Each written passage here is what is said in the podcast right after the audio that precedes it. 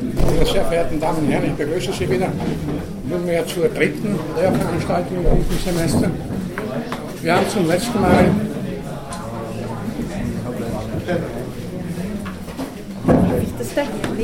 wir haben zum letzten Mal zunächst auf den Unterschied zwischen Teleologie und Teleonomie hingewiesen. Da ging es um Zwecke. Teleologie bedeutet zur Wiederholung die Auffassung, die Überzeugung, dass die Welt insgesamt zweckgerichtet ist, also die Idee einer zweckgerichteten Weltordnung, eines zweckorientierten, zielgerichteten Universums. Teleonomie in der Biologie hingegen eine, wenn Sie so wollen, systeminterne Zweckmäßigkeit, das heißt die sozusagen harmonische Beziehung einzelner Organe und überhaupt aller Strukturen eines Organismus aufeinander. Zusätzlich ist hier noch zu erwähnen, dass auch im Prozess der Entwicklung, der individuellen Entwicklung, ein teleonomer Vorgang zu beobachten ist. Das heißt also, wenn beispielsweise äh, aus einer befruchteten Eizelle einer Katze eine Katze hervorgeht und allmählich heranwächst, dann ist es ein teleologischer, zielgerichteter Vorgang, der aber nichts zu tun hat mit einer umfassenden Weltordnung, sondern auf dem genetischen Programm der betreffenden Katze basiert. Es wird also eben aus der befruchteten Eizelle zielgerichtet wieder eine Katze, die dann allmählich heranwächst, falls nichts passiert, falls sie nicht überfahren wird oder falls es sich nicht im Vorhinein um eine pathologische Variante handelt. Wir haben gesagt, dass ja ein Kennzeichen der Lebewesen darin besteht, dass sie ihre, anthropomorph gesagt, eigenen Bauanleitungen weitergeben können. Das heißt also, dass sie ihr genetisches, äh, ihr, ihr, genetisches Programm äh, auf die nächsten Generationen weitergeben. Das ist Teleologie, zielgerichtet, zweckgerichtet, wie gesagt, zu einem bestimmten Ziel hin, zur erwachsenen Katze zum Beispiel, hat aber wiederum noch einmal nichts zu tun mit einer weltumspannenden äh, kosmischen Ordnung oder Zweckmäßigkeit. In dem Zusammenhang haben wir von Determinismus und Indeterminismus gesprochen. Einerseits also die Überzeugung, Determinismus, alles ist im Vorhinein determiniert, bestimmt. Auf der anderen Seite die Überzeugung, nichts ist bestimmt. Alles nur Zufall. Natürlich, zur Ergänzung hier noch, spielt der Zufall in der Natur, zumal im Bereich des Lebenden, eine ganz entscheidende Rolle. Wir müssen hier unterscheiden zwischen unserem alltagssprachlichen Zufall, Zufallsbegriff und dem, was man in der Naturwissenschaft unter Zufall eigentlich äh, versteht. Äh, wenn Sie einen Anruf bekommen, den Sie nicht erwartet haben und sagen, ach, so ein Zufall, hatte der Anrufer sehr wohl eine bestimmte, eine bestimmte Absicht, nicht wahr? Er wollte vielleicht äh, Sie zum Essen einladen oder braucht etwas von Ihnen oder wollte einfach nur fragen, wie es Ihnen geht oder was auch immer. Aber Sie haben damit nicht gerechnet und sagen, so ein Zufall. Oder Sie treffen jemanden auf der Straße rein zufällig und so weiter. Oder denken Sie an den berühmten sprichwörtlichen oder auch wörtlichen Ziegelstein, der gelegentlich vom Dach runterfällt und jemanden auf den Kopf trifft und dann erschlägt. Das ist ein dummer Zufall, wie Sie zum letzten Mal gesagt haben, dumm gelaufen ist es. Unter einem Beispiel, A, B wurde von A überfahren, nicht wahr?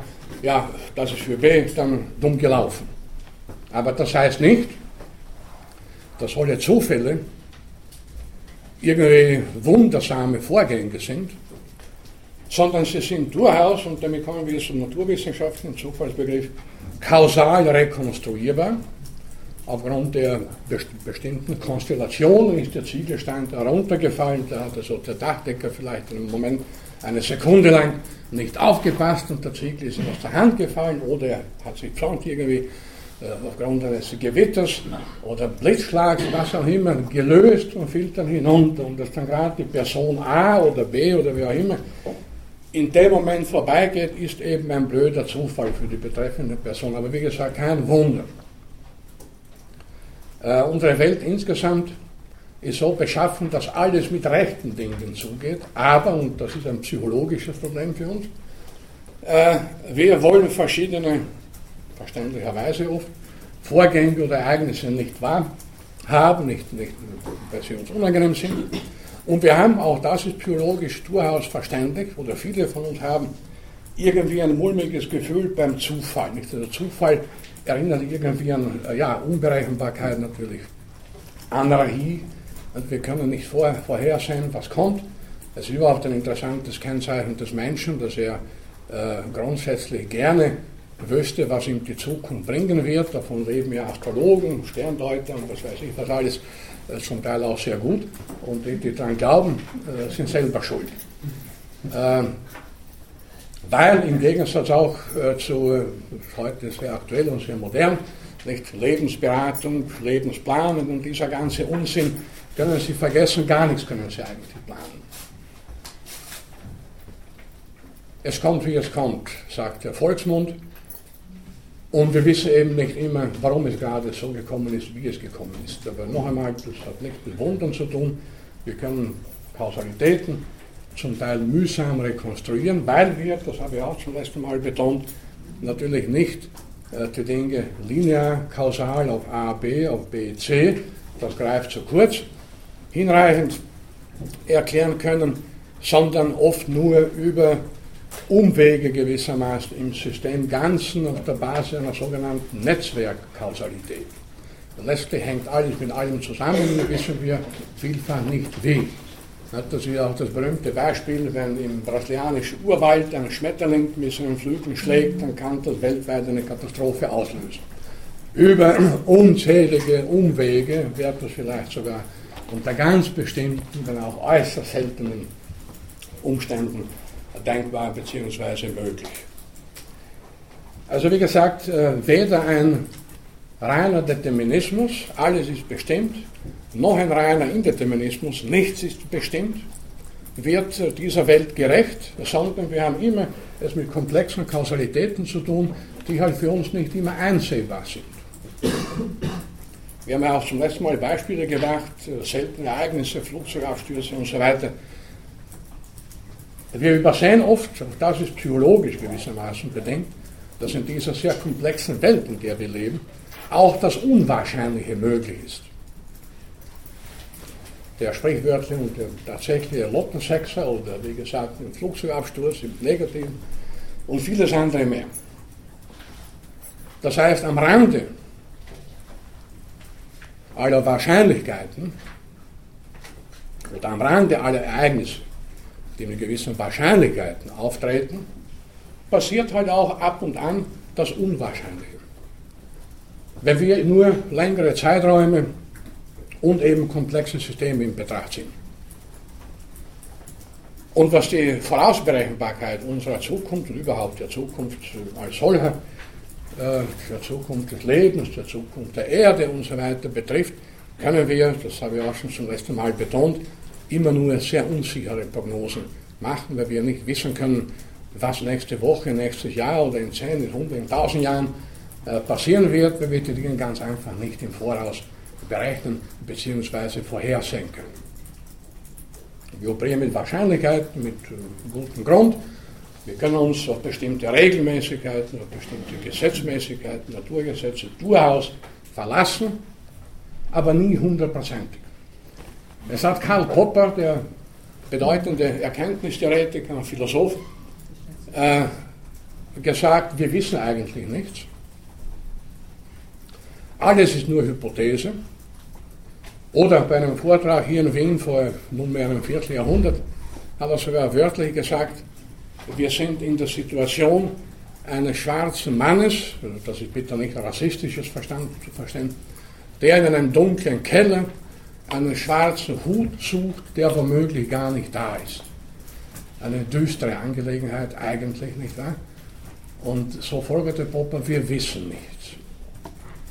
Das würde ich schon relativieren, denn wenn wir gar nichts wüssten, äh, dann wäre auch diese Vorlesung vollkommen obsolet. Sie würden ja, und ich würde ja nie hierher finden. Ich weiß ja nichts und Sie wissen nichts. Sie wissen von nichts. Dann würden wir uns nie zusammenfinden. Wir wissen, diese Gebäude gibt es zum Beispiel. Wir wissen, dass wenn Vorlesungen angekündigt werden, in der Regel auch stattfinden. Und können uns darauf in der Regel verlassen. Aber natürlich ist alles Wissen, da hat der Sir Karl Popper durchaus recht, äh, hypothetisches Wissen im weitesten Sinne und ich würde ergänzend sagen, Erwartungswissen auf der Basis bestimmter Erfahrungen, die Sie schon gemacht haben, die wir schon gemacht haben. Wir gehen davon aus, bestimmte Dinge sind so, wie wir sie wahrnehmen, auch wenn das oft gar nicht stimmen muss, und verlassen uns darauf. Und ich habe, glaube ich, auch schon darauf hingewiesen, dass unser gesamter Erkenntnisprozess ja letzten Endes ein Kreislauf von Erfahrungen und Erwartungen ist. Wir machen so und so viele Erfahrungen, haben die und die Erlebnisse, immer unter ganz bestimmten Bedingungen und erwarten, dass unter denselben oder sehr ähnlichen Bedingungen zum nächsten Mal dasselbe oder was ganz Ähnliches passieren wird. Und in der Regel, zumindest in sehr vielen Fällen, behalten wir damit recht. Also, so extrem wie gesagt, dass wir gar nichts wissen, ist es zum Glück nicht. Wir wissen eigentlich eine ganze Menge, und zwar schon im Alltag, da muss man gar nicht an Wissenschaft, an Philosophie und so weiter denken, eine ganze Menge. Aber nichts ist hundertprozentig, nichts ist äh, garantiertes Wissen, es ist hypothetisches, es ist Erwartungswissen. Noch einmal basierend immer auf bestimmten Erfahrungen. Und damit kommen wir zum nächsten Thema, wenn Sie also in der Vorlesung Ankündigung nachgeschaut haben. Da habe ich ein paar Themenschwerpunkte auch angegeben. Äh, in der Folge, also zunächst wollen wir uns über die Position des Menschen in der Natur unterhalten und kommen dann zum Problem des Bewusstseins, des menschlichen Geistes und über dieses Problem dann in der Folge zum freien Willen, also zum Problem des freien Willens. Was die Position des Menschen in der Welt betrifft, das ist ein gewaltiges Thema, das in der Philosophiegeschichte seit Jahrtausenden immer wieder behandelt wurde. Da wurde meterweise Literatur darüber äh, produziert, äh, was hat der Mensch für eine Position in dieser Welt. Das ist eine der, der ganz großen Fragen in der gesamten Philosophiegeschichte bis heute, verbunden mit den Fragen, wer bin ich, woher komme ich und was soll das alles bedeuten. Mit gutem Grund können wir nach unserem derzeitigen Wissen behaupten, äh, dass der Mensch auf der Erde, und von Außerirdischen wissen wir nichts, wie schon gesagt wurde, das einzige Lebewesen ist, äh, das sich solche Fragen stellt. Ich glaube nicht, dass mein Kater zu Hause ein Problem hat mit der Frage, wer bin ich, was mache ich hier, was soll das alles bedeuten, wohin gehe ich. Ja, wohin er geht, das weiß er, zur gefüllten äh, Futterschüssel. Aber das ist schon alles. Ein kurzer Weg, den schafft er und weitere Wege, jetzt im äh, metaphysischen Sinne, scheinen dem Tier vollkommen gleichgültig zu sein. Sogar die uns am nächsten stehenden Lebewesen, ich komme dann später noch darauf zurück, die Schimpansen, haben nach allem, wie wir ihr Verhalten interpretieren können, so intelligent sie auch sind, so sehr sie auch sogar zum einsichtigen Verhalten fähig sind, scheinbar mit der Frage, wer bin ich, wie gesagt, und was ist meine Position in der Welt, äh, keine Probleme, beziehungsweise die Frage taucht überhaupt nicht auf. Dass die Frage bei den anderen Lebewesen außer den Menschen nicht auftaucht, lässt sich vielleicht indirekt aus einem, aus einer Tatsache schließen, dass der Selbstmord, oder besser sollte man sagen Suizid, in der gesamten Tierwelt nicht vorkommt. Kein Tier verzweifelt an seiner Existenz. Oder an der Frage, Entschuldigung, oder an der Frage, äh, wo ist mein, was ist meine Position in dieser Welt, was ist der Sinn meines Daseins. Wir kommen auch darauf später zurück. Bitte, Frau Kollegin. Ich wollte noch fragen, was ist dann mit den Lemmingen? Ja, das wollte ich. Das immer wieder die Frage, das, vergessen Sie das bitte, das ist ja Märchen, das ist leicht erklärbar. Wenn Lemminge in Ermangelung unter Anführungszeichen natürlicher Feinde sich äh, effektiv fortpflanzen, das sind ja sehr fortpflanzenfreudig, wie die meisten Nagetiere, dann, werden sie, dann kommt es zu einer Überpopulation, Überbevölkerung und dann werden die Tiere nervös. Und nachdem die, das ist ja analog zu Menschen, Panikreaktion, wenn da plötzlich irgendwo tausende Menschen zusammengepfercht sind, dann dreht einer durch und schon kommt es zu einer Massenpanik. Und das ähnlich passiert das bei Lemmingen, die beginnen zu laufen Und nachdem sie in sehr wasserreichen Gegenden leben, da oben in, in, in, in Skandinavien, äh, ist es naheliegend, dass sie viele von ihnen ertrinken. Ja, aber ich kann versichern, dass die Lemminge nicht die Absicht haben, sich das Leben zu nehmen. Die würden gerne weiter existieren, nur sind sie halt äh, unfähig, die Situation zu kontrollieren. Bitte. Professor Gotz hat übrigens in einer Vorlesung was Interessantes gesagt. Äh, nur der Mensch misstraut seinen Wahrnehmungen. Das war im Zusammenhang mit Skeptizismus ja. und Traumargument von Descartes. Kein Tier hinterfragt seine Wahrnehmungen, sondern wenn der Hund die Futterschüssel sieht, dann ist sie da. Nur der Mensch sagt, träume ich das vielleicht? Richtig, ja, richtig. Also auch das wäre so nach allem, was wir über tierisches Verhalten wissen, ein Indiz dafür, äh, dass eben äh, da eine Eigenschaft vorliegt, die nur uns Menschen suchen und auch Probleme macht. Nicht? Also das Hinterfragen der eigenen Wahrnehmung, ja, habe ich das richtig gesehen, erkenne ich das richtig oder habe ich irgendwas falsch verstanden, das ist auch eine ganz wesentliche Eigenart des Menschen. Und wie gesagt, also der Lemmingen, muss man mal vergessen, das wird, wird immer wieder seit Jahrzehnten äh, sofort in, auch in, in, populären Medien und so weiter, auch in populären Büchern äh, vertreten, das ist ein Schwachsinn. Also Lemmingen, kein Tier begeht Suizid. Es ist kein Fall bekannt, äh, nachdem nach Jahrhunderten zoologischer Forschung und verhaltensbiologischer Forschung abgesehen vielleicht von solchen Legendenbildungen, ist kein Fall wirklich bekannt, wo ein Tier außer den Menschen freiwillig, wobei darüber zu diskutieren wäre, ob der Mensch auch wirklich freiwillig aus dem Leben scheidet, jedenfalls äh, Suizid begeht. Bitte, da hinten war eine Wortmeldung noch. Etwas lauter bitte.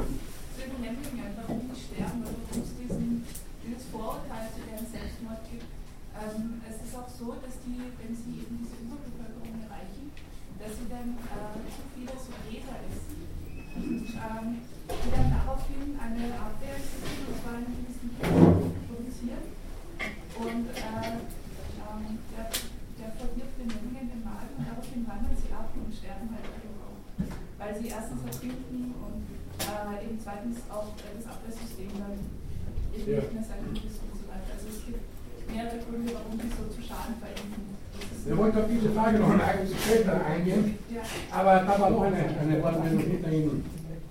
Oder? Ah, das habe ich noch eben falsch wahrgenommen. Das war wieder ein konkretes Beispiel.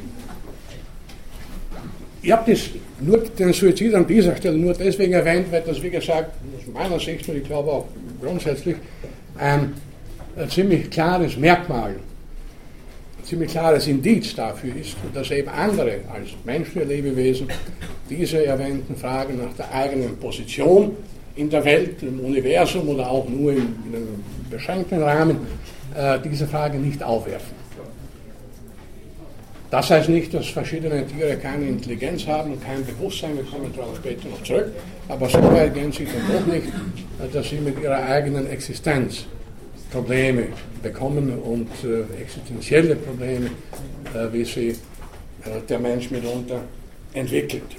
Ähm, wir dürfen aber davon ausgehen, dass auch äh, der Mensch in der Regel zunächst einmal äh, nicht daran denkt, was seine Position in dieser Welt sein mag, sondern zuallererst wie alle übrigen Lebewesen leben bzw. überleben möchte.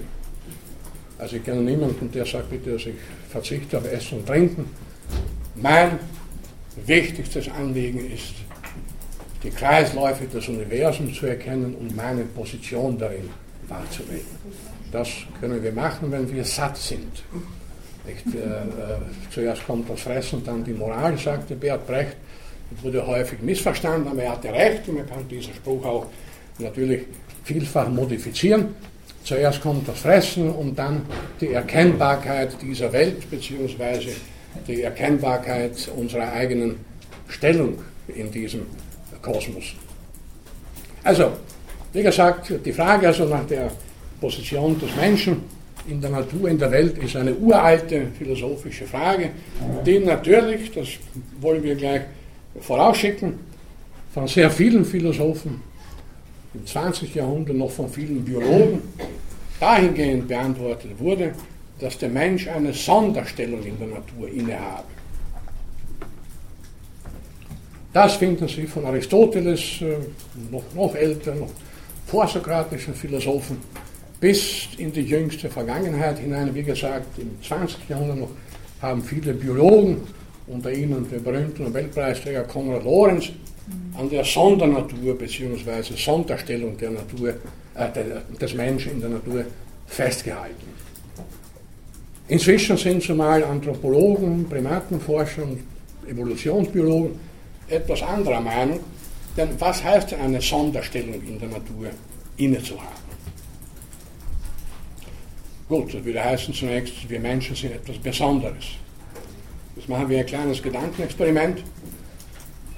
Ich habe zu Beginn der Vorlesung vor drei Wochen schon gesagt, dass jede Organismenart einmalig ist. Ob das eine Honigbiene ist oder ein Baummarder oder eine Katze oder was auch immer, sind als Art einmalig. Ja, könnte nicht das irgendeine Art, hypothetisch wie gesagt, als Gedankenexperiment, wenn sie darüber nachdenken würde, was sie nicht tun, wie gesagt, sagen, ja, ich habe eine Sonderstellung in der Natur, weil es kein anderes Tier gibt, keine andere Tierart, die mit mir identisch wäre.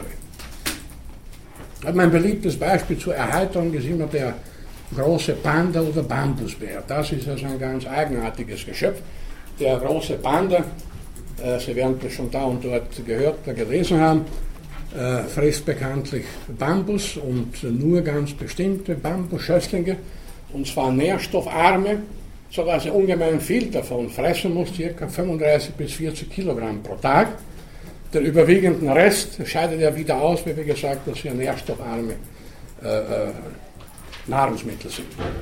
Und der große Panda deswegen, man sollte fast glauben, das ist ja irgendein göttlicher Plan, ein sehr starkes Gebiss, ist das stärkste Raubtiergebiss überhaupt, also kommen Sie dem nicht mit einer Hand äh, in den Mund, wenn der zubeißt, ist die Hand weg, das soll schon einmal passiert sein in Washington in einem zoologischen Garten vor 20 Jahren, hat ein dass sich äh, äh, Tierpfleger sagten heute politisch korrekt, äh, ungeschickt verhalten und der Panda hat ihm mit einem Biss die Hand abgebissen. Also nicht sehr lustig, so niedlich wie er umscheint, ist der Panda also offenbar auch nicht.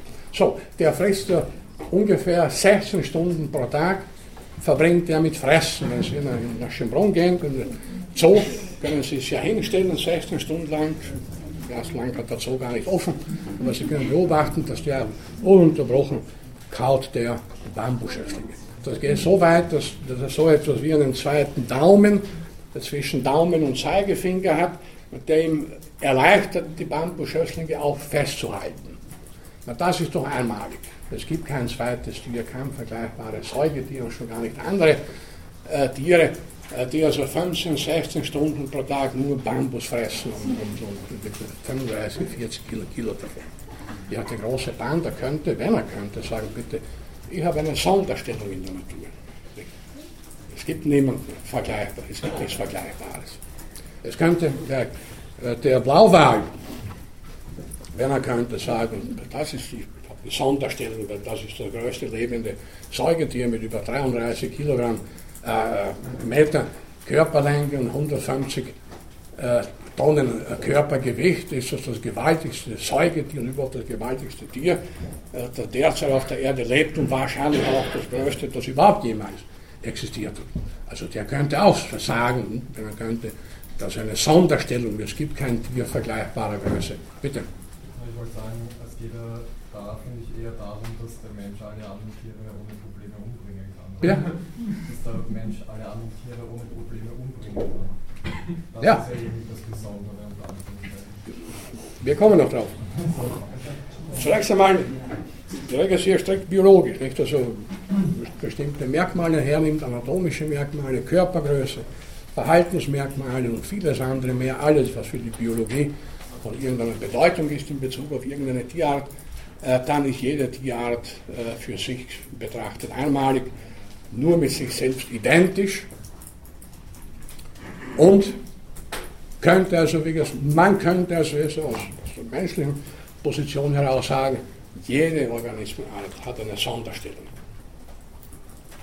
Also ist es aus strikt biologischer Sicht zunächst einmal mit der Sondernatur des Menschen nicht so weit her. Es ist ja nicht weit überraschend, dass auch wir Menschen über bestimmte Merkmale verfügen. die andere Lebewesen nicht aufweisen, dass wir so auch was Besonderes sind, aber dass sich jede andere Organismenart auch, alle Arten sind auf ihre Art und Weise irgendetwas Besonderes. Und aus diesem Grund, wie gesagt, ich bin heute in der Biologie, Anthropologie, jedenfalls in der biologischen Anthropologie von der Sondernatur des Menschen nicht mehr wirklich zu überzeugen. Jetzt werden Sie sagen, gut, aber es gibt eine Reihe von Merkmalen, äh, die, wie schon vorher angedeutet, offenbar nur den Menschen zukommen. Das ist richtig, aber das ist schon eine andere Frage. Das ist nicht die Frage, ob der Mensch jetzt eine Sonderstellung in der Natur hat, sondern nur die Frage, die wir auch bei anderen Arten stellen können, was sind die Besonderheiten dieser Art? Nun, die Besonderheiten der menschlichen Art, sie sowohl äh, kennen wir alle oder können wir intuitiv gewissermaßen erfassen. Jeder von uns wird sofort sagen, die Besonderheit liegt darin, dass wir zum Beispiel also über unsere eigenen Wahrnehmungen kritisch nachdenken, über unser eigenes Erkennen kritisch nachdenken können, die Grundlagen, die Voraussetzungen unseres Erkennens und Denkens kritisch hinterfragen, nicht alles hinnehmen, so wie wir es wahrnehmen, dass wir also kurz gesagt über die Fähigkeit der kritischen Selbstreflexion verfügen, das heißt also auch der, über die Fähigkeit äh, des Hinterfragens der eigenen Existenz. Eine Fähigkeit also, die, wie schon gesagt wurde, offensichtlich nach allem, wie wir Verhaltensweise anderer Tiere richtig interpretieren können, eben bei anderen Lebewesen nicht beobachtbar sind. Das kritische Hinterfragen der eigenen Existenz, wie gesagt, verbunden wieder immer, immer wieder mit der Frage, was ist denn meine Position in dieser Welt, beziehungsweise mein Ziel oder mein Sinn, auf die Sinnfrage, wie gesagt, wenn wir zu einer späteren Zeitpunkt im Laufe des Semesters noch zu sprechen. Ein paar äh, biologische Hintergrundfakten und Daten äh, zum Menschen. Der Mensch, oder besser es Menschenartige im weitesten Sinne, gibt es nach neuesten äh, paläoanthropologischen Ergebnissen seit circa 5,5 Millionen Jahren. Relativ lang oder relativ kurz, wie Sie wollen, wenn man die gesamte Erdgeschichte bzw. Evolutionsgeschichte etwa 3,8 Milliarden Jahre als Zeitrahmen nimmt. Das sind 5 Millionen, ein sehr kurzer Zeitraum. Für ein menschliches Leben oder für unsere Geschichte im engeren Sinne äh, wiederum ein sehr langer Zeitraum. Das könnte vielleicht sogar noch weiter zurückgehen. Im Laufe der letzten Jahrzehnte sind wir, ist unsere Gattung immer älter geworden, sozusagen. Ich erinnere mich an, am Gymnasium in den späten 60er, frühen 70er Jahren hieß es, Menschen gibt es seit 600.000 Jahren. Ein paar Jahre später an der Universität habe ich gelernt, äh, ungefähr 2,2 Milliarden, äh, Millionen Jahre. Und jetzt stehen wir, wie gesagt, bei ca. 5 oder gar 5,5 Millionen Jahren. Äh, das ist mal interessant.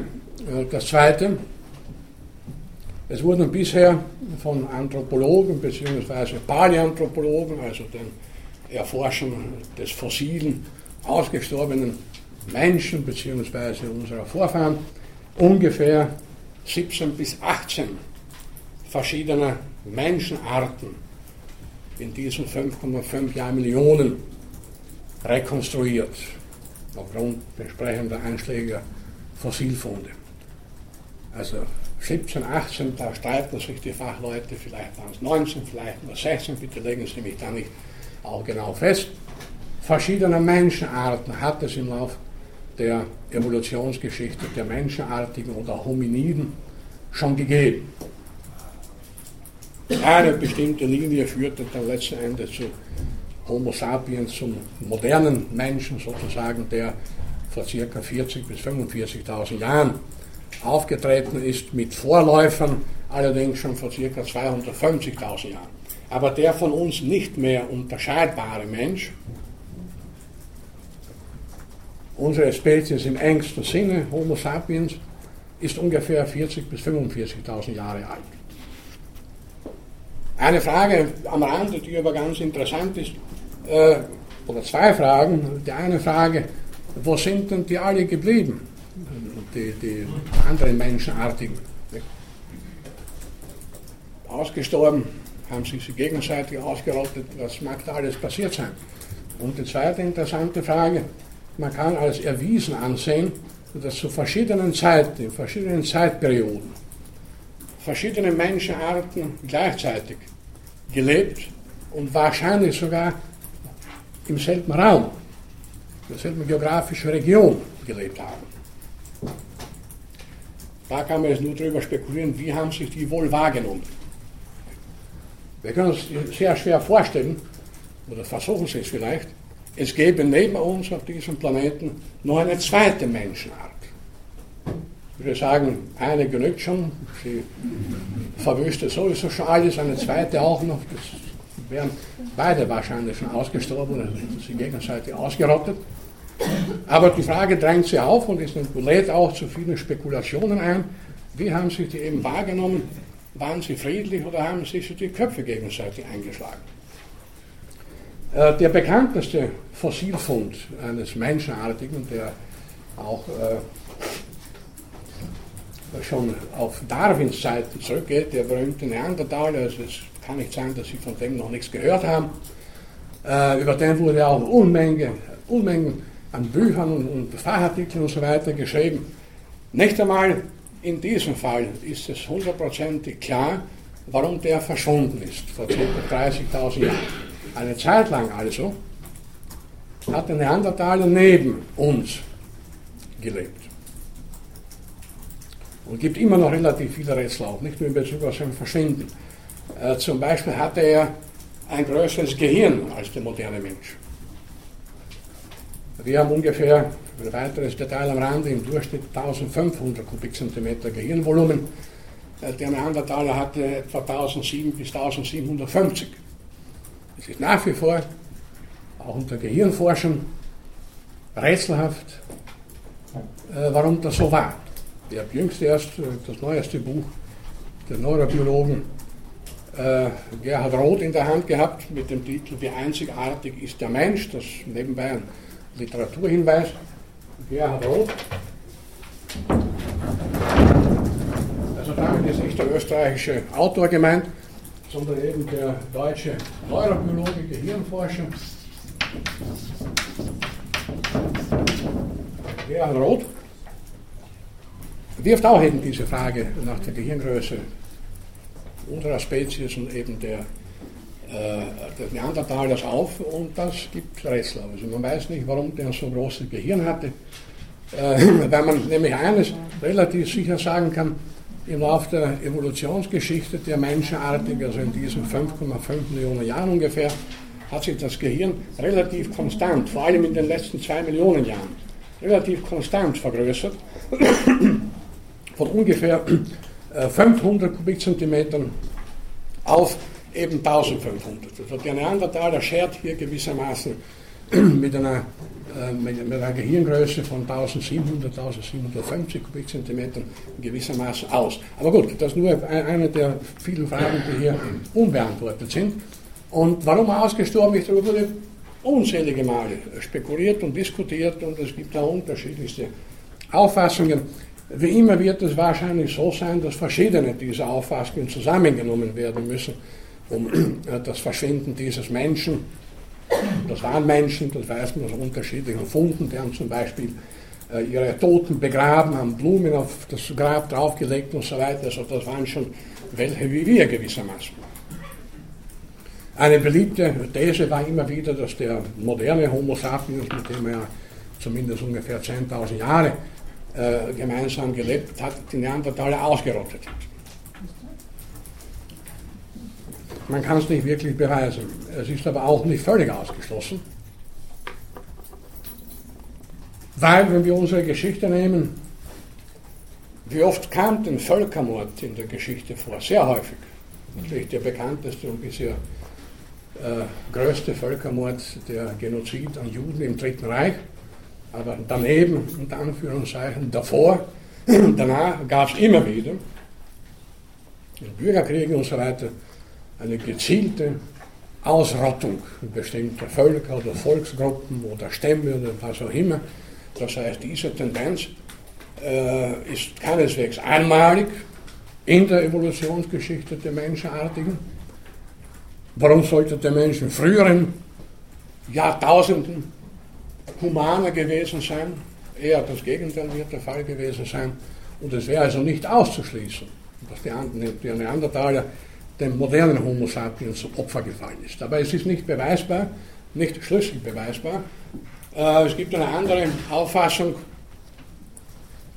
da gab es vor einigen Monaten wieder einige Aufregung, auch in den Medien, äh, dass aufgrund bestimmter genetischer Untersuchungen und so weiter, äh, Untersuchungen der DNA, der Neandertaler eigentlich gar nicht verschwunden sei, sondern sich mit dem frühen Homo sapiens vermischt habe, sodass wir dann sagen könnten, wir sind alle Neandertaler. Es gibt auch ein Buch, glaube ich, mit dem Titel Wir sind alle Neandertaler. Aber ich möchte diese Frage jetzt nicht äh, vertiefen, äh, das würde zu weit, da würden wir zu weit abdriften äh, vom eigentlichen Thema. Es ist eine der vielen, wie gesagt, offenen Fragen, die zweifelsohne im Bereich unserer eigenen Evolutionsgeschichte noch vorliegen.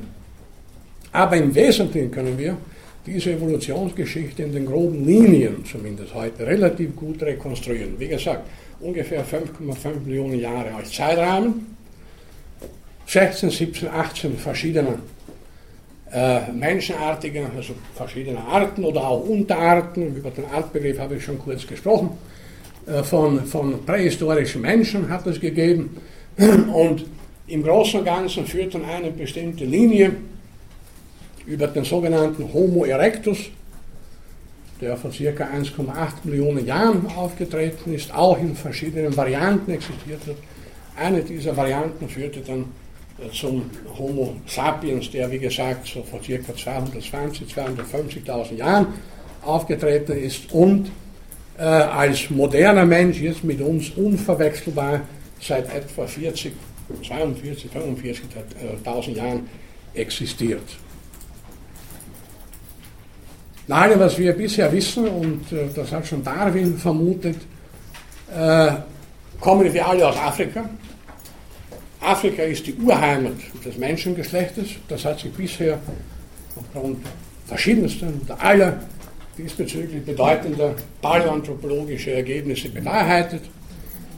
Was aber längste Zeit nicht bekannt war, dass aus Afrika im Laufe der Evolutionsgeschichte der Menschenartigen nicht nur eine, sondern gleich drei Auswanderungswellen im Laufe der Zeit stattgefunden haben. Also Auswanderungswellen vom afrikanischen Kontinent nach Asien, Europa natürlich zuerst und dann irgendwann wesentlich später auch in die sogenannte neue Welt, also Amerika, Nord-Südamerika und zum Teil auch also Australien. Also drei Auswanderungswellen hat es gegeben. Auch da haben Sie wieder eine Frage, über die kontrovers diskutiert und spekuliert wird, äh, wieso sind die ausgewandert? Nicht? Ist es ihnen zu kalt geworden? In Afrika wohl kaum, obwohl natürlich äh, äh, klimatische Veränderungen langfristig auf allen Kontinenten ja stattgefunden haben. Äh, war es vielleicht Nahrungsmangel, der jeweils zuständig dafür war, dass eine gewaltige Auswanderungswelle stattfand? Wir wissen es nicht genau. Tatsache bleibt, wie gesagt, aber, dass Afrika hier als, als der Urkontinent äh, des Menschen, äh, als Urkontinent des Menschen angesehen werden kann. Wenn wir schon vielleicht alle Neandertaler sind, müssen wir auch so ein bisschen alle Afrikaner.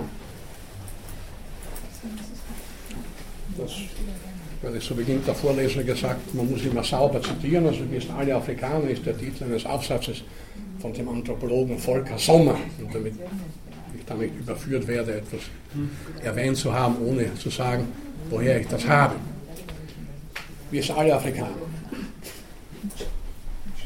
Und das ist, wie gesagt, bis heute zumindest äh, nicht erschüttert worden. Alle Befunde, die wir haben, Überraschungen sind immer möglich, aber jetzt in den letzten 100, 120 Jahren, äh, seit also der fossile Mensch ziemlich intensiv untersucht wird, in diesen 100, 120 Jahren äh, konnte, kein, konnte das Gegenteil nicht gefunden werden.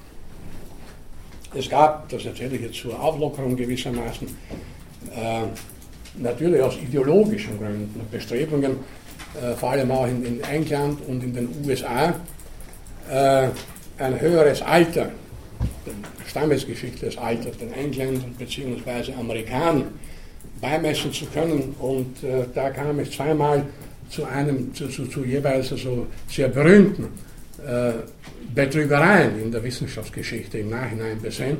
In England war es der berühmte Piltdown-Mensch, nach dem äh, Dorf Piltdown benannt.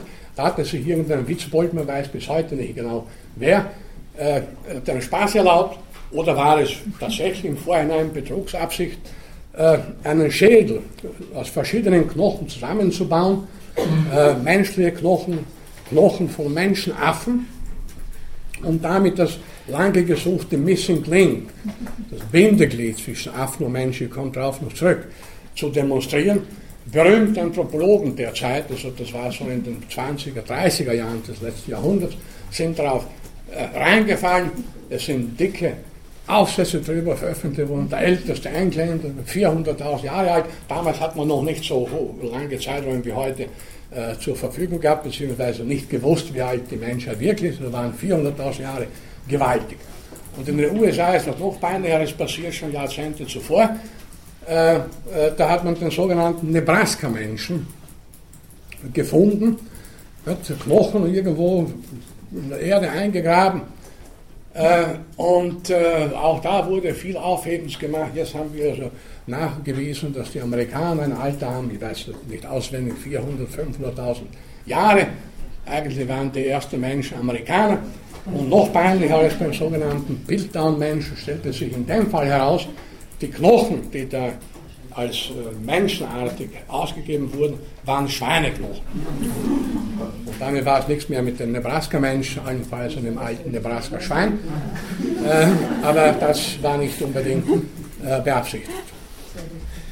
Das nur anderes, also spielt in der Geschichte der Erforschung unserer Geschichte immer wieder auch ein ideologischer Moment eine Rolle, nicht wahr? die Erwartung, die, Selbstüberhöhung der eigenen Kultur, des eigenen Volkes, und die müssen ja natürlich die Ältesten sein.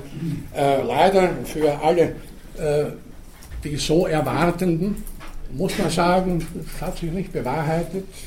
Bisher zumindest ist das eine Tatsache, dass äh, in Afrika die ältesten Menschen gelebt haben, wie gesagt, schon vor 5 bis 5,5 Jahrmillionen. Ja, und dann nochmal das Stichwort Missing Link, äh, das äh, Bindeglied zwischen Menschen und Affen. Haben wir lange Zeit, jahrzehntelang, krampfhaft danach gesucht. Eigentlich vergeblich und überflüssigerweise, weil aus einer bestimmten moderneren Sichtweise, äh, systemtheoretischer Sichtweise, die Frage schon einmal falsch gestellt ist. Die Evolutionsgeschichte der des Menschen ist ein langer Entwicklungsprozess, der niemals wirklich unterbrochen wurde. Ein Prozess mit fließenden Übergängen. Wir haben gleich zu Beginn dieses Semesters gesagt, Sie haben in der Biologie überall fließende Übergänge, keine exakten Grenzen. Und so kann man nicht sagen, so, das ist ein Affe, ganz genau, und ab hier ist es ein Mensch, und wir schauen mal, was dazwischen gelegen ist. Die Frage ist so gar nicht zu stellen. Das Missing Link, fehlendes Bindeglied und der Connecting Link, also das Bindeglied im engeren Sinne, braucht man gar nicht zu suchen. Das gibt es eigentlich gar nicht. Kann es gar nicht geben, wenn wir von einer kontinuierlichen Entwicklung ausgehen und nicht daran glauben, dass da ein göttlicher Funke plötzlich irgendwo eingeschlagen hat und aus einem Affen ein Mensch wurde.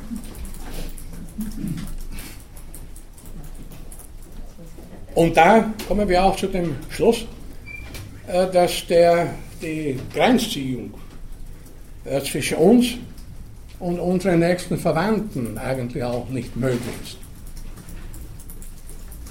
Unsere nächsten Verwandten sind die vier, also schon erwähnten Schimpanse, äh, Zwergschimpanse oder Bonobo, Gorilla, die drei in Afrika und in Asien, Südostasien der Orang-Utan, das wörtlich Waldmensch bedeutet, weil man auch ursprünglich auch tatsächlich glaubte, das ist ein Mensch, der im Wald lebt. Es gab dann auch Überlegungen, warum spricht er nicht, wenn er ein Mensch ist? Muss er auch eine Sprache haben? Die Antwort lag auf der Hand. der spricht nicht, weil er sonst vielleicht von Menschen zu arbeiten äh, gezwungen wäre, der verhält sich ruhig. Sehr kluge Taktik, wenn er so gewesen sein sollte, beziehungsweise so wäre. Nach äh, neueren, neuesten, vor allem auch wieder genetischen, molekularbiologischen Untersuchungen sind wir mit den beiden Schimpansenarten am nächsten verwandt, also etwa 98,5 Prozent der Gene, des genetischen Materials im weitesten Sinne, teilen wir uns mit den Schimpansen. Aber was uns von ihnen unterscheidet, ist die Gehirngröße. Die Schimpansen haben ungefähr 450 bis 500 Kubikzentimeter Gehirnvolumen.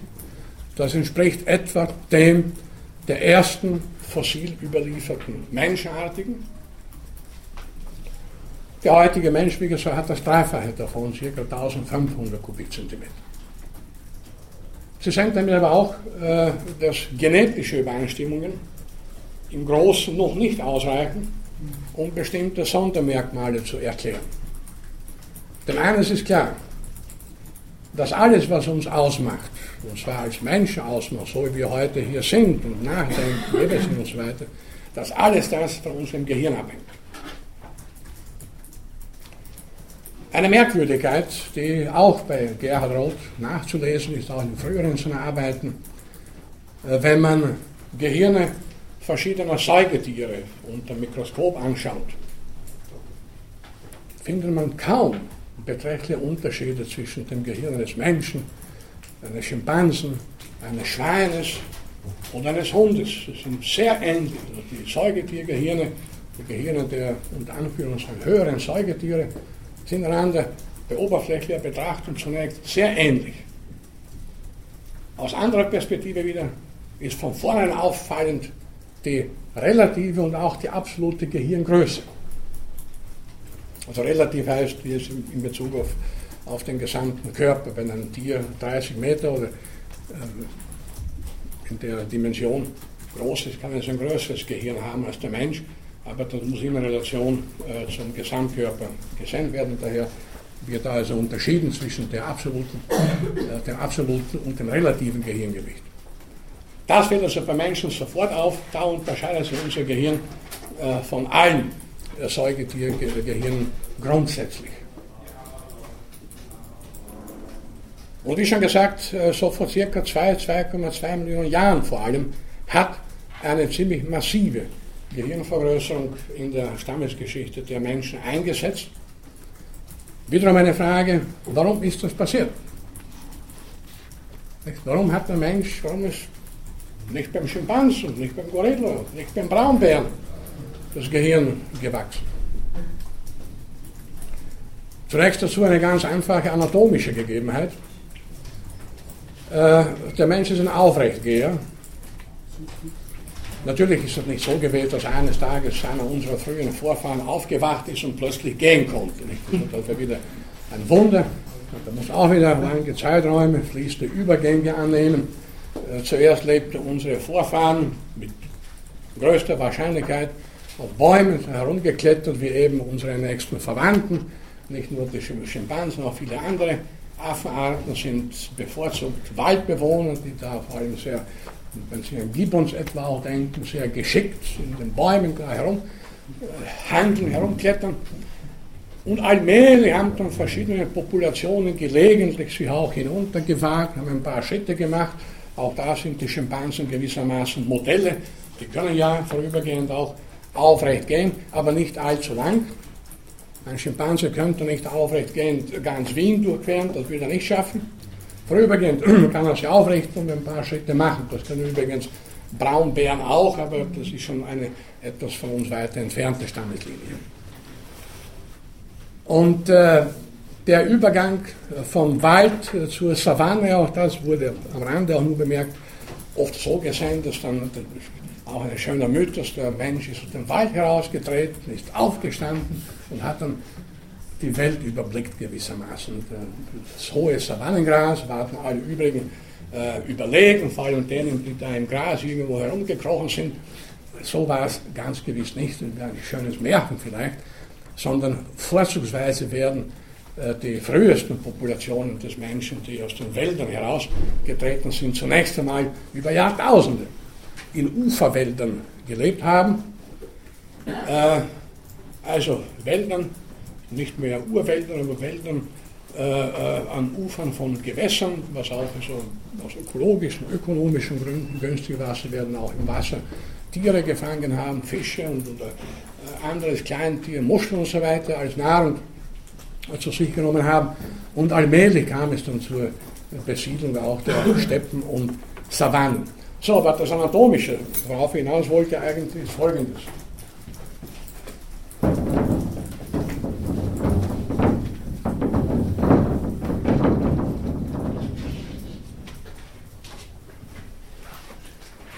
Ein typisches Säugetier ist eine Brücke, eine Brückenkonstruktion.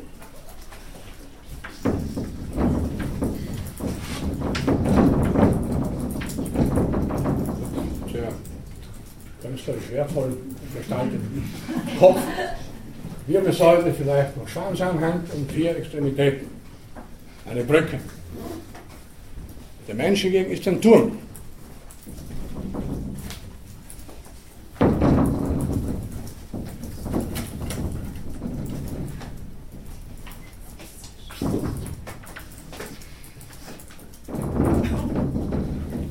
hier hat es sich allmählich zu einem Turm aufgerichtet. Das ist eigentlich eine völlig verrückte Geschichte.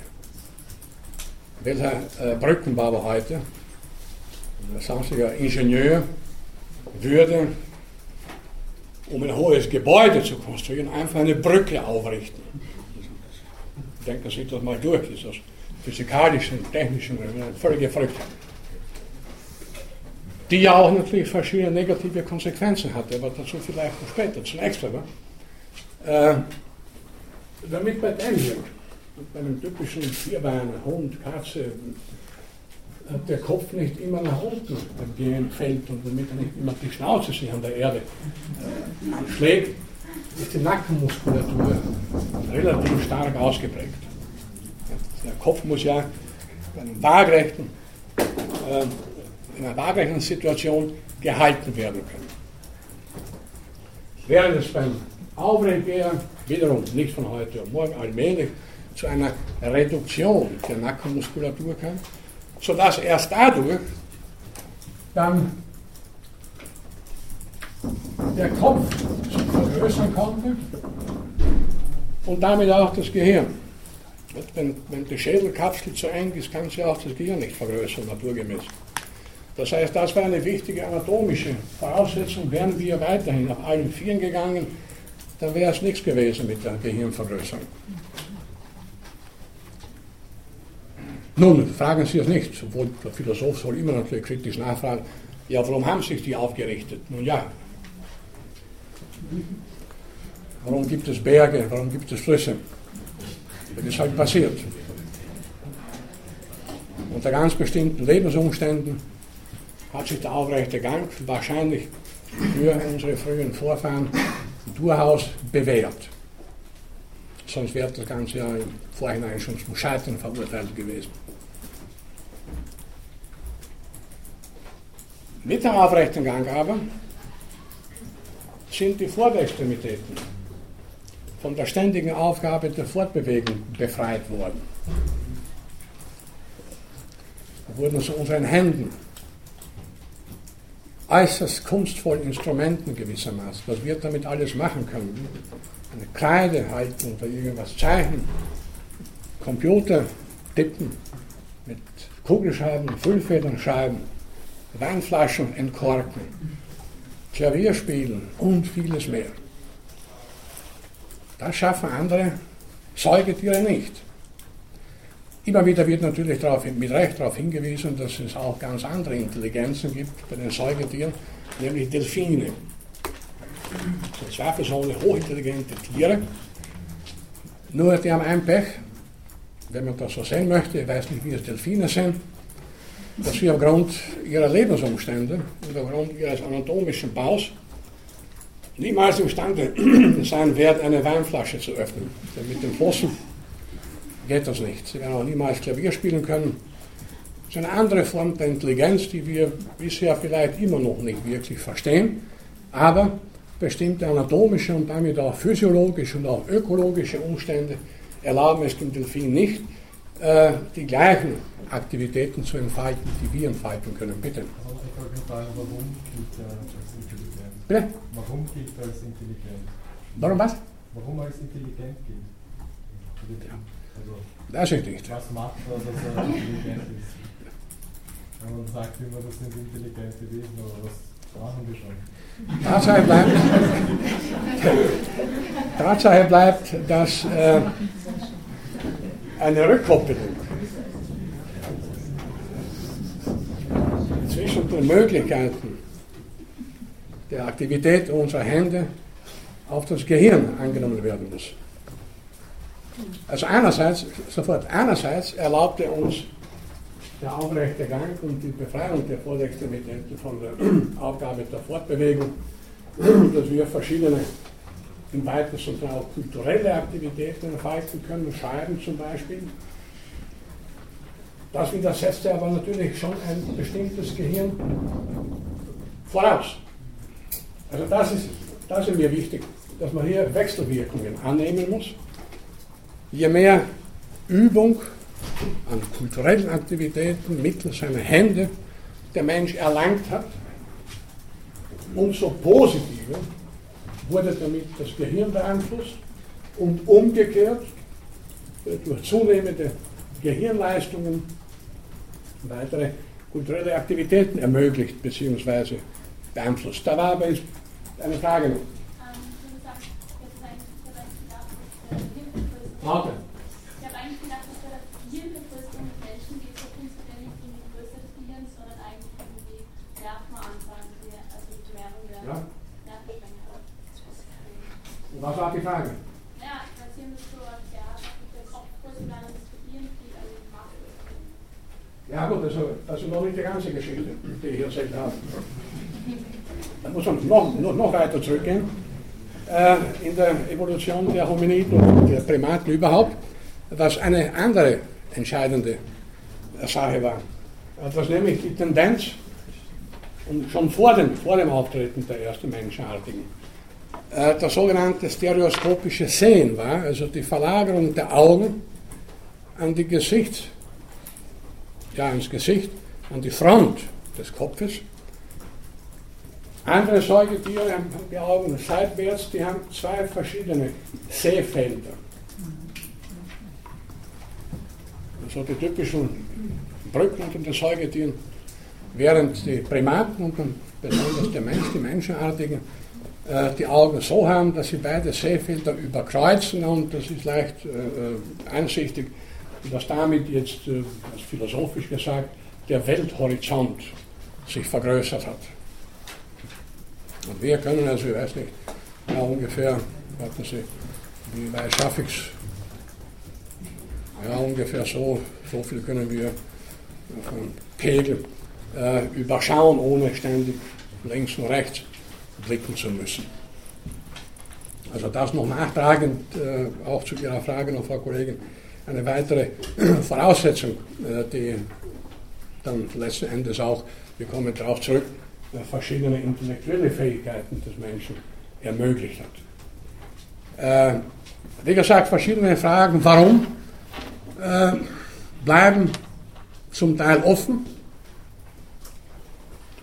Wichtig aber bleibt, äh, dass der Vorgang, den ich hier kurz beschrieben habe, in aller möglichen Kürze beschrieben habe, kein linearer Vorgang war, so Schritt für Schritt auf A, B, auf B, C und so weiter, sondern wie angedeutet ein komplizierter Rückkoppelungsprozess, bei dem äh, der visuelle Sinn, wir Menschen sind Augentiere, äh, seine Rolle spielte, die Vergrößerung des Gehirns ihre Rolle gespielt hat im Zusammenhang mit der Möglichkeit, die wir durch unsere Vorderextremitäten haben. Bitte. Aber ist das denn nicht schon ein, ein bisschen so Lamarckismus? Also kann, äh, weil eigentlich oder streng evolutionär ist doch egal, was ein, was ein Wesen jetzt in seinem Leben für Tätigkeiten ausübt.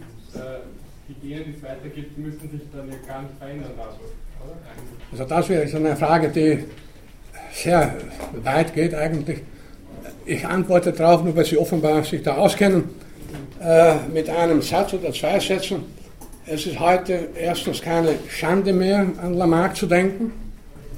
Das war bis vor einigen Jahrzehnten noch der Fall. Der war nicht komplett verblödet. Zum Zweiten aber, es geht ja nicht hier um eine direkte Vererbung erworbener Eigenschaften von einer zur anderen Generation, sondern um eine sehr langfristige, sehr langfristige genetische Veränderungen. Also nur für die, die das nicht gehört haben, Lamarckismus nach dem französischen Naturforscher Lamarck, Jahrzehnte vor Darwin, der erste Evolutionstheoretiker, meinte, die Arten haben sich verändert, weil die im Laufe einer Generation erworbenen Eigenschaften immer unmittelbar auf die nächste Generation weitervererbt werden. Das stimmt so nicht. Aber, und das wurde eben als eine Ideologie gewissermaßen längste Zeit zur Seite geschoben, Schwachsinn, Lamarckismus, äh, so stimmt das nicht. Aber äh, über Umwege wieder und über sehr lange Zeiträume müssen sich ja auch, man streitet heute noch darüber genau wie, irgendwann Eigenschaften manifestiert haben, die man erwirbt. Denn so müsste jede Generation aufs Neue anfangen. Und so ist es wieder auch nicht. Eines wissen wir aus der Verhaltensforschung längst, dass ja jedes Individuum einer Art mit bestimmten arteigenen, sagen wir angeborenen Verhaltensdispositionen zur Welt kommt. Die muss es ja irgendwo erworben haben. Aber das nur als eine Randbemerkung, die aber andererseits nicht unwesentlich ist. Also ein komplizierter Rückkopplungsprozess, den wir hier in Betracht zu ziehen haben. Und der halt eben letzten Endes, also letzten Endes ist unter Anführungszeichen, noch sind wir nicht am Ende damit, äh, dazu geführt hat, dass wir eben so sind, wie wir sind, mit all unserer Kultur und, und, und auch halt den ganzen Schattenseiten unserer Existenz. Von Ende der Evolution kann natürlich nicht der Rede sein. Und das war lange Zeit in der Philosophie, nicht zu vergessen, in der Theologie natürlich die Überzeugung, der Mensch ist nicht nur irgendwie der Mittelpunkt dieser Welt, hat nicht nur eine Sondernatur, eine Sonderstellung in der Natur inne, sondern er ist auch der Endpunkt. Die, die an die Schöpfung glauben und die Erschaffung der Welt innerhalb von einer Woche erstes Buch äh, Mose, Genesis. Für die ist das sowieso klar. Am letzten Tag oder am vorletzten Sonntag hat er geruht, äh, schuf Gott den Menschen als das höchste und edelste Produkt. Er hat uns zwar gleich gesündigt im Paradies, aber so war es vielleicht von Gott nicht gedacht. Aus evolutionstheoretischer Sicht können wir die sieben Tage natürlich vergessen. Die Zeiträume habe ich schon vorhin angedeutet oder mehrmals betont äh, ist der Mensch auch nicht der Endpunkt der Evolution. Er ist nur einer unter vielen Millionen bisheriger Endpunkte. Die vielen Millionen, das sind eben die Millionen verschiedener Organismenarten, die heute leben. Wenn man sagen wollte, der Mensch ist der Endpunkt der Evolution. Na, warum ist da nicht der große Panda der Endpunkt der Evolution? Oder der Leopard oder irgendeine andere Art? Das könnte auch der Endpunkt sein. Warum sollen das gerade wir sein? Gibt es plausible Theorien, wie sich der Mensch weiterentwickelt ja. in den nächsten x Jahre? Spekulationen gibt es dazu unzählige. Nicht? Äh, mehr oder weniger seriöse. Davon lebt ja auch die ganze Science Fiction Gattung und, und der utopische Roman und vieles mehr. Äh, nur, darüber können wir nur spekulieren. Nicht? Also, zum Beispiel ist eines jetzt die letzten 100 Jahre, ein ganz kurzer Zeitraum, zumindest in der europäischen, nordamerikanischen Bevölkerung als Tendenz äh, feststellbar eine Körperhöhenzunahme. Also das kann man, 100 Jahre kann man sehr leicht überblicken und auch sehr leicht aus Dokumenten und so weiter ablesen, dass im Durchschnitt die Menschen noch vor einigen Jahrzehnten etwas kleiner waren als heute. Die heute 18-, 20-Jährigen sind in der Regel im Durchschnitt größer als in meiner Generation die 20-Jährigen waren oder in der Generation davor und so weiter. Gut, vielleicht wird die Tendenz weitergehen, Aber da werden wir ziemlich bald an Grenzen stoßen, sofort. Aus Gründen, die wieder hier begründet liegen. Denn wir haben jetzt schon oft Schwierigkeiten, uns aufrecht zu halten. Man stellt sich vor, was dann wäre mit der 3,50 Meter. Das wäre zu riskant. Also da, da, wird die Evolution frühzeitig die Bremse ziehen gewissermaßen oder äh, die ganze Gattung äh, stirbt vorher aus. Bitte. Also ich denke, dass diese Größenveränderung eigentlich eher damit zu tun hat, dass sich unser Nahrungsangebot verändert hat und dass es auch mit chemischen Zusätzen und so weiter, dass das alles zusammen mit Hormonen und was alles wir, was wir alles erzeugen, natürlich hat das ja. ist weltweit. Weil wir ja auch durch die Globalisierung alle dasselbe essen oder irgendwelche Fertigprodukte, weil man sieht jetzt überall, nicht nur in Amerika, also ich schaue so die große Menschen wie jetzt äh, existieren hat es eigentlich nie gegeben. Natürlich hat das also verschiedene Ursachen, ganz klar, und die Nahrung spielt da ganz bestimmt eine ziemlich wichtige Rolle, aber es geht um Tendenzen, die Tendenz könnte sich ja fortsetzen, eine Weile, dass noch eine Zeit lang die Menschen genug zu fressen haben werden, und mehr als genug, das ist ja der entscheidende Punkt, wir haben ja mehr als genug in unseren Breiten, ein in der Evolutionsgeschichte einmaliges Phänomen, das gab es nie, es hat kein Lebewesen vor uns, auch keiner unserer Vorfahren zu viel gehabt, immer war es zu wenig. Und äh, die Tendenz, also das ist eine Tendenz, wie gesagt, die man die letzten Jahrzehnte festhalten kann. Man könnte in die Richtung eben weiter spekulieren, deswegen habe ich das erwähnt. Vielleicht wird der Mensch in Zukunft noch etwas größer im Durchschnitt, könnte sein. Äh, was wahrscheinlich nicht der Fall sein wird, da gibt es seit langer Zeit viele auch Illustrationen von Menschen mit Ries und das, Gehirn wird sich noch einmal verdreifachen, ein ballonartiger Kopf äh, kaum kann. Das scheint sehr unwahrscheinlich. Das äh, trifft vielleicht auf Außerirdische zu in unserer Fantasie. Aber dass die Evolution in der Richtung so weitergehen wird, äh, ist nicht zu erwarten. Äh, wir müssen auch immer beachten, äh, dass ja jede Entwicklung irgendwo, wenn auch fließende, Grenzen gesetzt sind.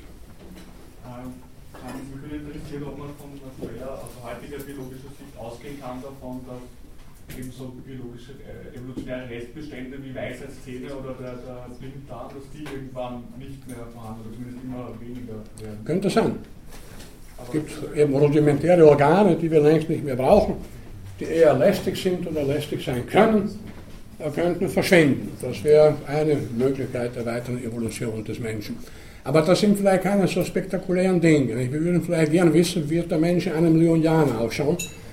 Und da ich weiß es nicht. Falls einer von Ihnen es weiß, nehme ich das gerne zur Kenntnis. Äh, darüber können wir nicht einmal seriös spekulieren. Aber da war noch eine Wortmeldung. Ja.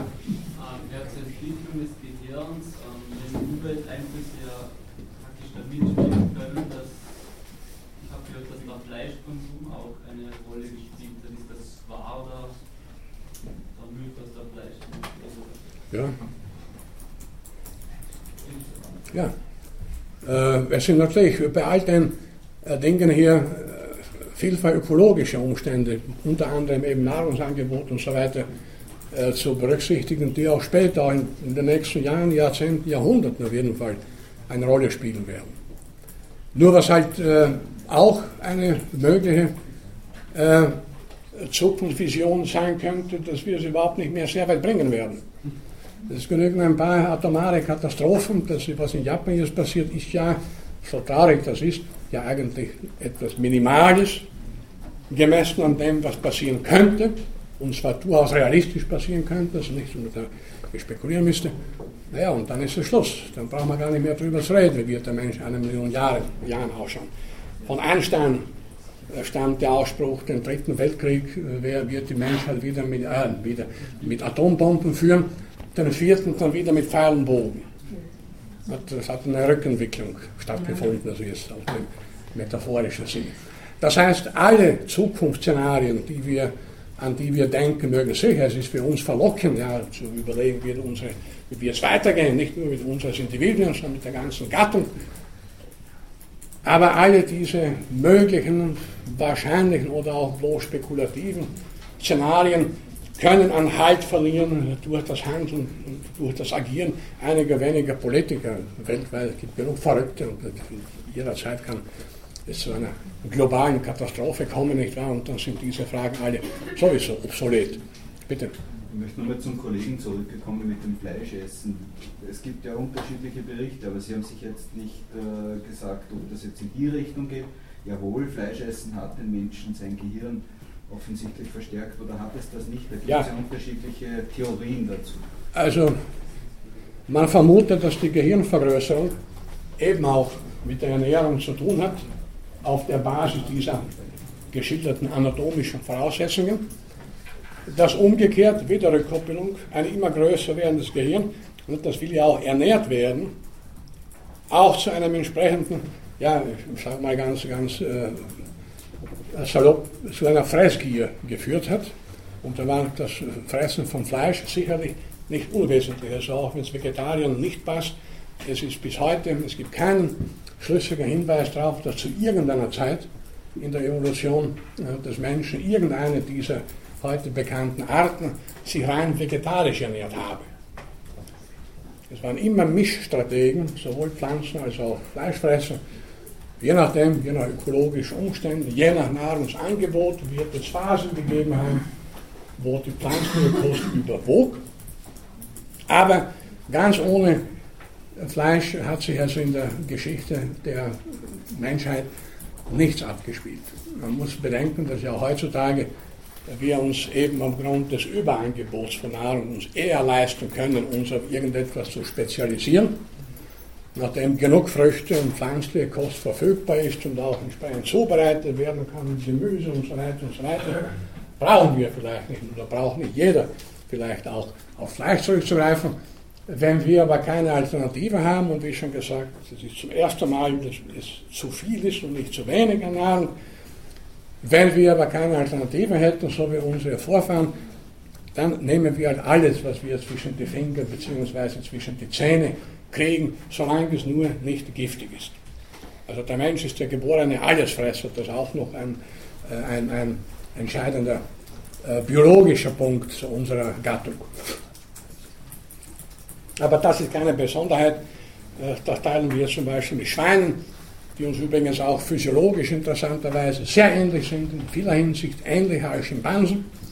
Nicht genetisch, aber in Bezug auf sehr viele. Die Allesfresserei ist typisch, also Schwein und Mensch. Oder auch die äh, relative Organgröße, äh, Herz, Leber, Nieren und so weiter, ist zwischen Schwein und Mensch erstaunlich ähnlich. In verschiedenen, äh, verschiedenen molekularbiologischen Aspekten sind Schwein und Mensch sogar identisch.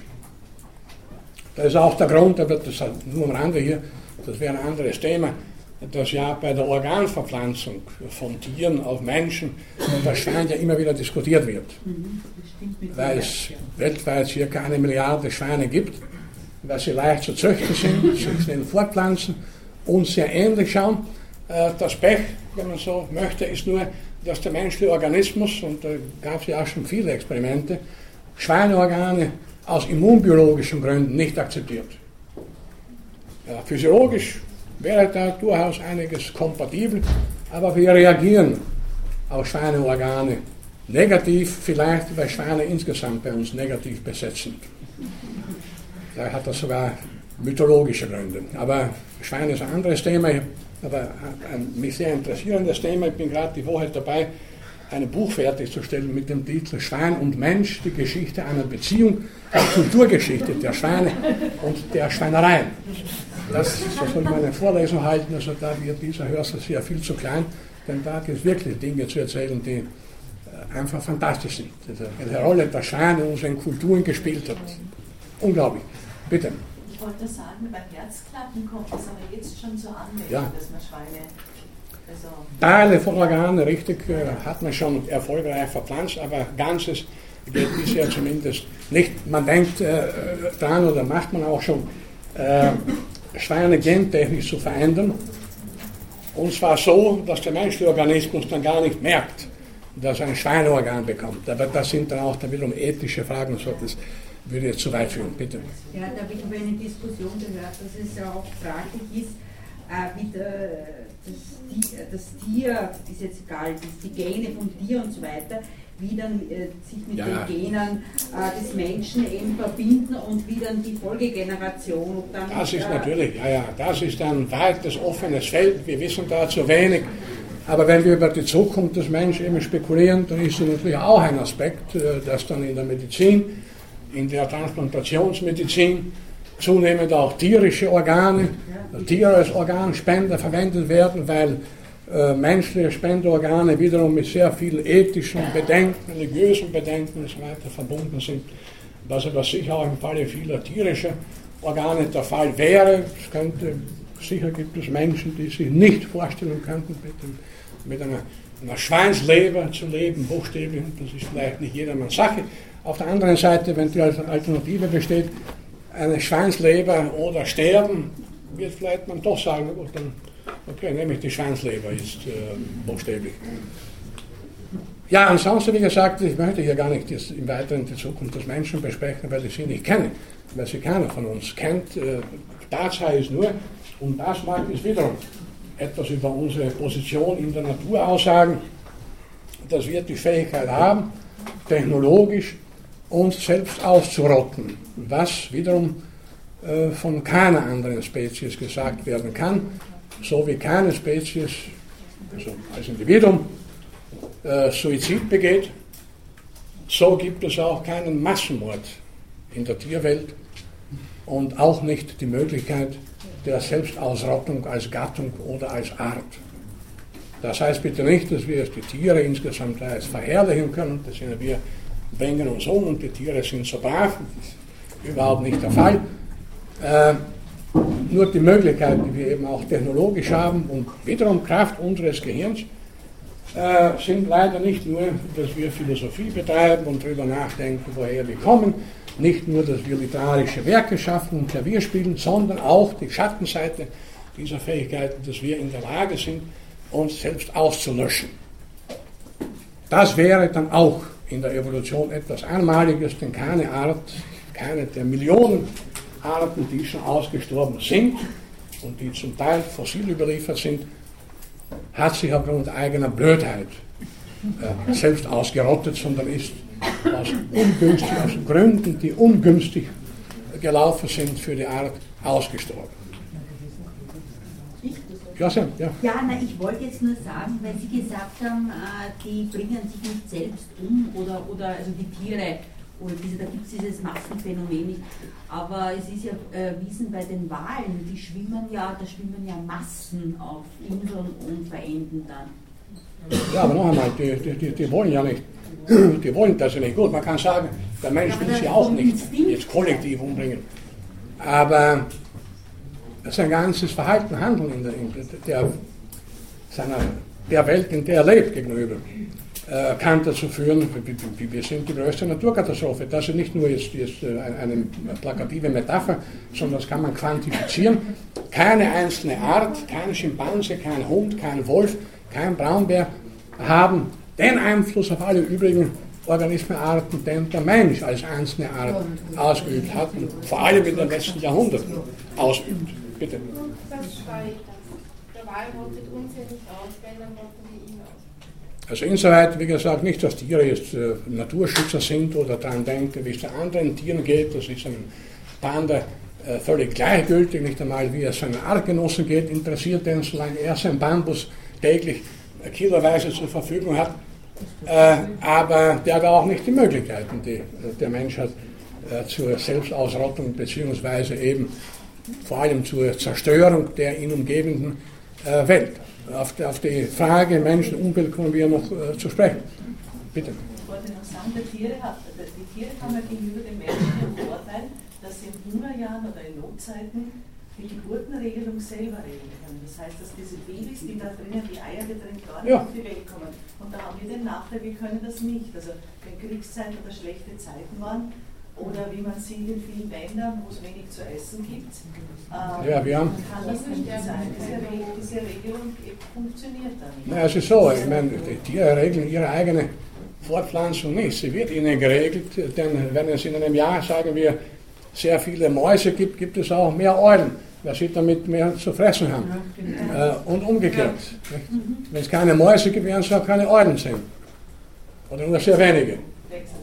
Also Angebot und Nachfrage gewissermaßen. Und damit reguliert sich das von selber. Die Lemminge, die dann durch, wenn sie zu viele sind. Und schon ist die Population wieder geschrumpft und so klein, dass sie wieder lebensfähig ist. Bitte. Aber der Mensch regelt das schon. Weil die Aminorö bei Frauen in irgendwelchen Stresszeiten, sei es bei Spitzensportlerinnen oder auch in Kriegszeiten, ist bekannt. Untergewicht ist auch. Ja, das und die Kindersterblichkeit ist ja auch gegeben in Notzeiten. Das ist ja nicht so. Ja, also es ist eine, wir können die Geburten regeln, das ist ja banal, das wissen wir. Äh, interessanterweise, auch das ist bei Menschen einmalig, nämlich die künstliche Geburtenregelung, das machen Braunbären und Lemminge nicht. Interessanterweise, trotz allem, sind wir also äh, unter allen Säugetieren unserer Körperhöhe oder vergleichbarer Körperhöhe und Gewichtsklasse am häufigsten auf diesem Planeten repräsentiert. Sieben Milliarden sind wir sehr bald. Da war vor kurzem erst nachzulesen. Ich glaube, ein paar Monate dauert es noch, dann sind wir sieben Milliarden. Das ist absoluter Rekord. Also in, wie gesagt, bei Säugetieren unserer Gewichtsklasse und Körperhöhe, wofür dann wieder etwa äh, äh, Schimpanse, Gorilla, Orangutan in Frage kommen. Die gibt es alle vier zusammen in freier Natur nur noch ca. 300 bis 350.000. Nicht? Und diesen vier Arten steht eine Milliarde Homo sapiens gegenüber. Das ist unglaublich. Natürlich wäre das nicht möglich gewesen, wenn nicht verschiedene Prozesse stattgefunden hätten, auf die wir dann noch eingehen werden, äh, die zu tun haben mit den heute kurz besprochenen anatomischen Änderungen und als Konsequenz davon dann unterschiedliche Faktoren, die zu berücksichtigen sind, dazu geführt haben, dass der Mensch eben vor allem aufgrund der Tatsache, dass er Nahrung produziert, nicht nur eigentlich nur das nimmt, was die Natur ihm gewissermaßen unaufdringlich darstellt, dass er Nahrung in Massen produzieren kann. Und wenn wir von Schweinen reden, äh, ungefähr eine Milliarde Hausschweine gibt es auf der Welt. Und die werden auch immer mehr, äh, weil der Mensch immer mehr davon verbraucht. Und äh, so gesehen natürlich konnte der Mensch sich auch leichter, äh, was die Individuenzahl betrifft, ausbreiten als andere, weil er die Nahrungsressourcen selber herstellt. Und vor allem seit äh, also dem 20. Jahrhundert mit der industriellen Massenproduktion von Nahrung konnten auch viel mehr Massen von Menschen ernährt werden.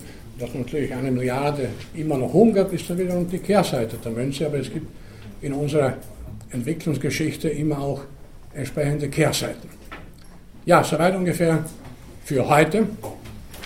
Ich danke für Ihr Interesse und wir sehen uns dann heute in einer Woche.